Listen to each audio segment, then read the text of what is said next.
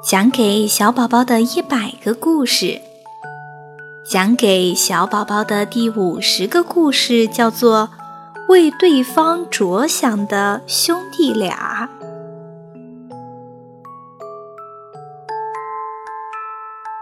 从前，在柏林住着一对兄弟，哥哥已经成家，有老婆和两个可爱的孩子。弟弟一直过着单身生活，兄弟两人都以种田为生。这一年秋天，经过辛勤的耕种，兄弟二人收获了许多小麦、玉米和水果。他们将这些收获都平分了。夜晚，他们都分别回到了自己的家中。弟弟想到自己和哥哥平分粮食和水果，感觉对不住哥哥一家人。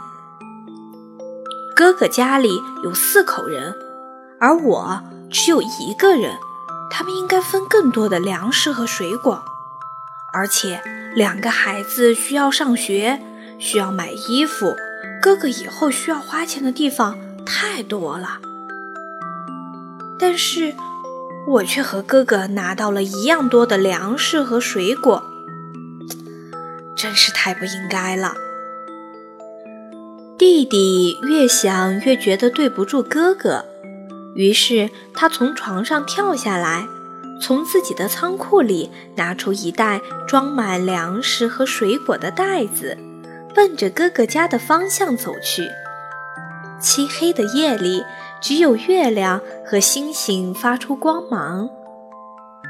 虽然走了很远的路，但是弟弟并没有感觉到劳累。现在就拿给哥哥，肯定不会晚。但是哥哥知道后会收吗？他肯定不愿意接受，所以我不能告诉他，只要偷偷的放在他家就行。弟弟一边喃喃自语，一边高兴地笑了起来。到了哥哥家，他偷偷地将哥哥家的仓库门打开，轻轻地背着食物进去，然后撂在地上，便急忙走了。他一路上心情愉快，迈着轻快的步伐回到了家中。就在弟弟背着食物向哥哥家走去的时候，哥哥也在为弟弟着想。哥哥也觉得平分粮食和水果对不住弟弟。等我上了年纪，有孩子照顾，但是弟弟现在还是孤身一人。等到他上了年纪以后，没有人可以照顾他。要是他今后要结婚了，也会需要用不少钱。他应该多分一些粮食和水果才对。对，我不告诉他，悄悄地给他拿一些粮食和水果过去。于是，哥哥背上了一袋装着粮食和水果的袋子，朝着弟弟家的方向走去了。他来到了弟弟家，轻轻地将食物放入弟弟家的仓库中，然后就急忙离开了。哥哥和弟弟一样，也是怀着愉快的心情回到了自己家中。次日清晨，弟弟打开自己的仓库，大吃一惊：“咦，粮食和水果怎么仍然那么多？”昨晚我背给哥哥一袋了呀，这是怎么回事儿？无论如何，他也想不通，究竟是怎么回事儿。哥哥也是如此。咦，我是在做梦吗？粮食和水果怎么仍然那么多？我分明是给弟弟背去了一袋呀，是不是我送的不够多？这样吧，今晚我再送去一些。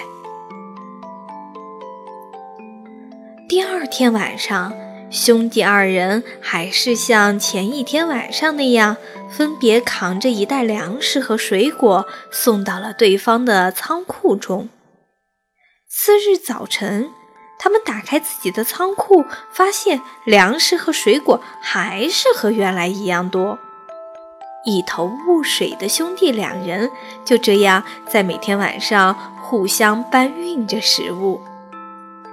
到了第四天晚上，两个兄弟在给彼此送粮食和水果的路上相遇了，他们才明白事情的真相。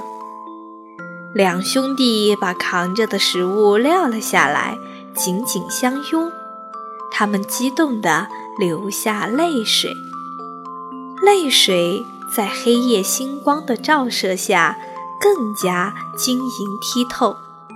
就像闪着永恒光芒的钻石。